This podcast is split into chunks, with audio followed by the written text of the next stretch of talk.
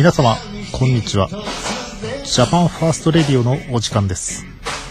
今回は、新潟県本部の吉田がお送りします。よろしくお願いいたします。この放送は、日本第一と北信越の提供でお送りします。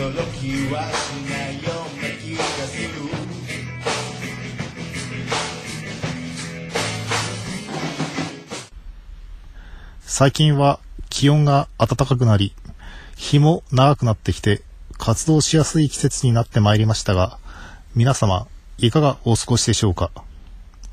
今回は僕が靖国神社へ行って印象に残っているものを紹介させていただきたいと思います。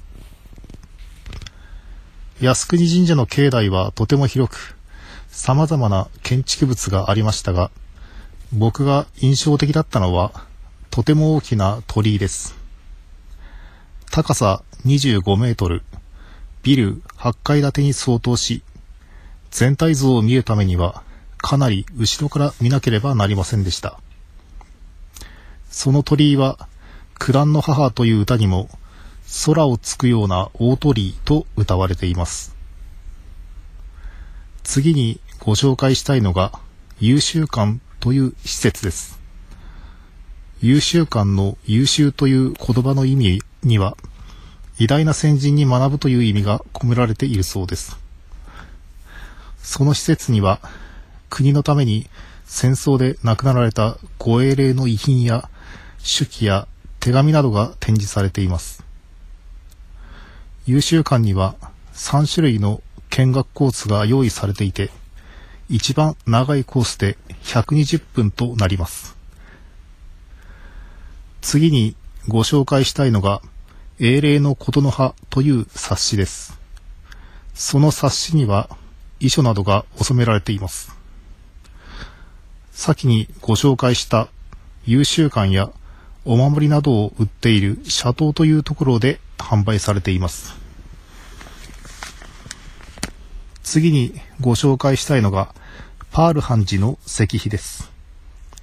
パールハンジはインドの方で、1946年から開かれたあの東京裁判で、ただ一人日本無罪論を展開してくださった方です。次にご紹介したいのが桜の木です。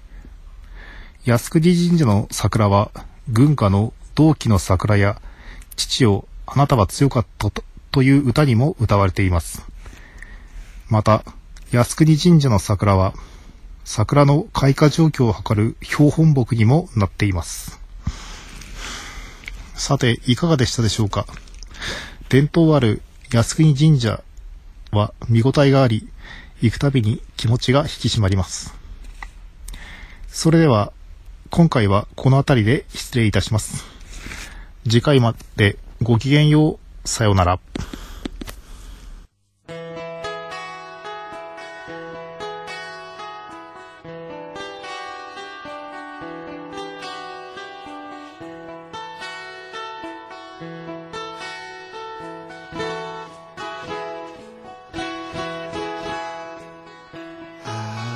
白い月の下で。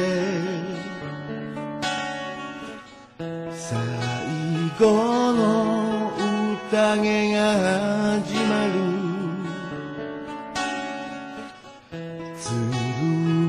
剣を持つ手を今は合わせて未来のために祈ろう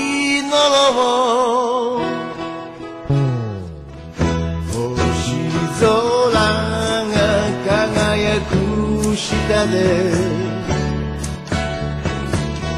生まれては消えゆくものよ。僕らの進む道なき道照ら